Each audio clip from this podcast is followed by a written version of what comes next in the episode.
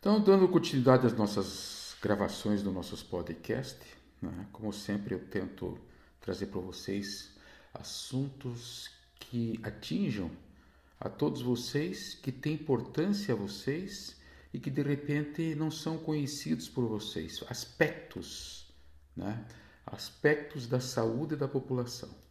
Daí, de repente, eu sempre trago aqui uma paciente, um paciente para contar as histórias delas, para de repente, se vocês se identificarem, vocês vão entender até de repente quem procurar, qual médico procurar dentro da, da medicina ou da psicologia ou da, nutri, no, da nutrição, né, para ajudar vocês.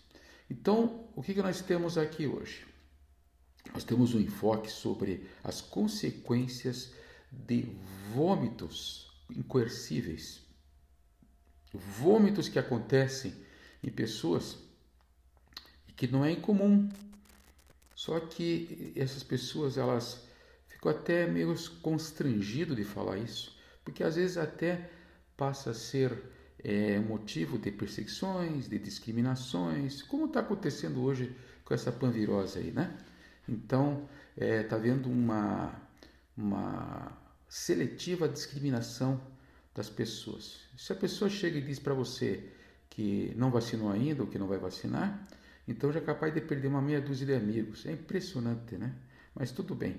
Não desviando o assunto, então nós vamos conversar aqui hoje, tá? Com a Daniela. A Daniela veio aqui, me contou uma história, eu fiquei impressionado e nós vamos dissecar essa história. Oi, Daniela. Oi, doutor Paulo, tudo bem? Me conta, Daniela. Pois é, doutor. Eu fiquei escutando uns papos aí que se, se eu colocasse o dedo na goela, tá?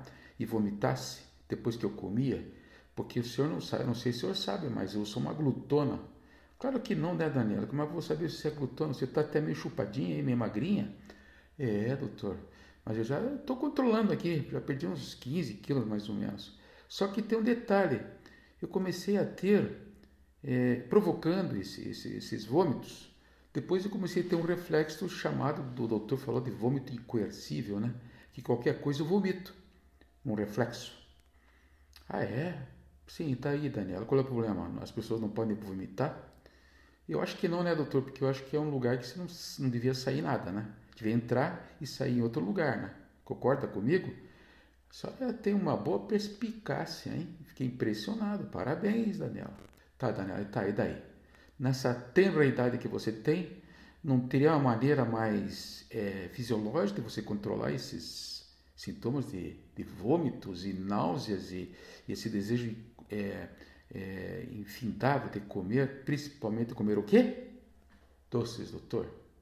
Ou doces e álcool. Estou virando um alcoólatra. Ah, tá. Depois nós conversamos sobre isso. Doce e álcool. Parabéns. Como assim, parabéns? O senhor está me gozando na cara? Tô, não, não, não, estou dizendo parabéns para mim, porque está escutando e vou poder te explicar tudo o que está acontecendo com você, filha. Vamos aos sintomas? Vamos, doutor. Por que, que eu estou vindo aqui? Eu perdi a noção do que é um pé. Tá? Tenho dores nas pernas, viu? Perdi, é, a, não sei se o pé está no chão ou está no ar, quer dizer, tem um formigamento na, no, nessas pernas aí, e tem queimação na planta dos pés. Fui lá no ortopedista, ele falou para mim que é facite plantar. Tá, e daí? E daí é aquele tratamento, né, doutor? Cheio de remédio aqui, remédio lá e tal, mas eu não fiquei melhor, não estou satisfeita, tá? E aí, para completar, eu acordo três horas da manhã com as pernas travadas, chamado cãibras nas panturrilhas. As tra travadas as pernas. Eu tenho que esticar, sair, de repente levantar, me movimentar. E mesmo assim, eu ainda sofro é, dessa esse incômodo noturno que acaba me gerando mais estresse, que acaba gerando mais uma situação de, de angústia, né? Então, o que o medo que eu tenho? Se você for ver aí nos Google da vida, a, a evolução disso aqui não é fácil, né, doutor? Estou com medo aí de ficar é, com uma idade mais para frente ficar paralisada, né? Então, o que, que nós temos aqui? Deixa eu explicar um pouquinho para você, Daniela, para você entender como é que eu estou enxergando você. Eu pedi os exames, os exames vieram eh, da Daniela já vieram confirmando essa via de raciocínio, né? Então, ela tem umas albuminas muito baixas no sangue, a concentração de eritrócitos no hemograma está muito ruim. Eu pedi, por suspeita clínica, a dosagem de tiamina, que é a vitamina eh, B1 sérica, veio alterada, a transferina e a deficiência dessas albuminas da vida. Tá. Então, qual é o raciocínio? O raciocínio é o seguinte: a tal da beriberi tem dois tipos, viu, Daniela? A beriberi tem dois tipos: tem o tipo é, seco e tem o tipo úmido. Você tem aqui, você tem é, uma realidade tá, da seca, beriberi seca, que é o teu caso, você descreveu completamente ela. E aqui a causa disso, Daniela, é uma vida muito sedentária, uma inatividade e você fazendo uma restrição calórica junto com essa inatividade. Pô, pô, peraí. Como restrição alimentar? você não põe o dedo na goela para vomitar? Põe, então você tem restrição alimentar. Então você é uma pessoa subnutrida, Daniela, num país como esse, tá? E você é uma pessoa subnutrida, já pensou? Começamos de cara com a deficiência da vitamina B1, que é chamada a vitamina neurológica. A restrição dela, vocês vão é, chegar a uma vitamina antineurítica por excesso de vômitos, é uma a grandes causas, né?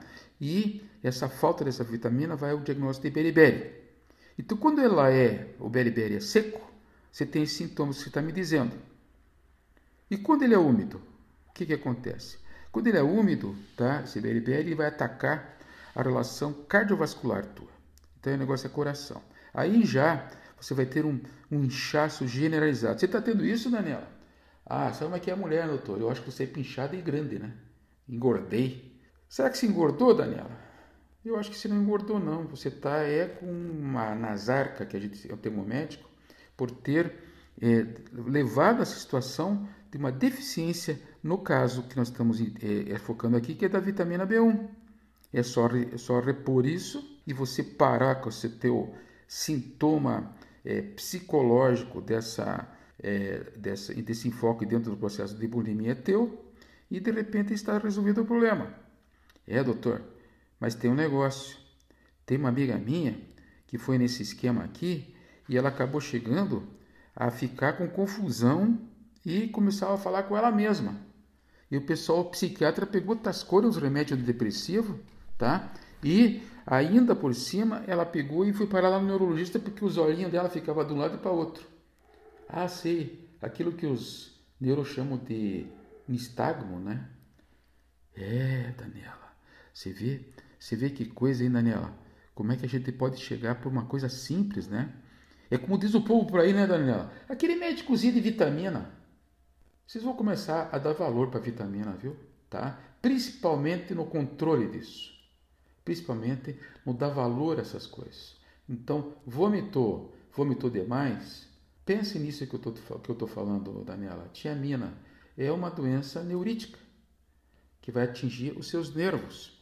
Que loucura, né? Bom, então, essa, essa, tá, tá bom, onde é que eu vou achar essa vitamina, doutor? Olha, resumidamente para você, não é minha área de neuro, de, de nutrição, mas o focando aqui, fora as outras fontes, é os cereais integrais, tá? Se você quer saber quais são, arroz integral, trigo sarraceno, germe de trigo, macarrão de semolina, grão de bico, as nozes e as castanhas. Então, com isso, você vai ter uma reposição via nutrológica via, via nutricional. E na parte nutrológica da, da minha especialidade, você é, pode fazer 10 miligramas via oral por dia. É, pode fazer 500 miligramas é, via oral é, em pacientes que fazem é, cirurgia bariátrica.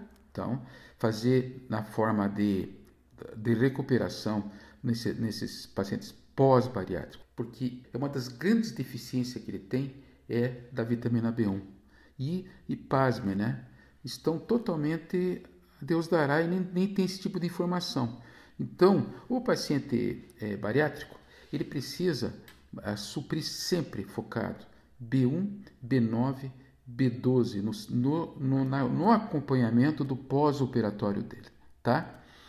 E muitas vezes o paciente é, que vomita muito, tá? Como você, mas tipo muito, muito vômito, você pode fazer, você tem que fazer muitas vezes é, esse, esse tratamento endovenoso, 7 a 14 dias, 100 miligramas por dia na veia. Daí entra nessa questão toda da sorologia que a gente faz, né? Certo? Da indicação do soro que a gente faz no consultório, é, para o paciente recuperar. Mas não precisa ser todo dia, não. Dá para fazer esparçado isso aqui, tá? Mas o importante é entender que existe uma síndrome, e essa síndrome é de Wernicke-Korsakoff. Pô, que nome bonito, né? Tudo que você falou aqui tá? Você pode ter o raciocínio clínico em cima da evolução dessa síndrome. Isso é um alerta que eu estou fazendo, viu? Não brinquem com isso, gente. Vitaminazinha não é vitaminazinha. Tem que ficar atento a esse detalhe. Então, muito obrigado pela sua disposição.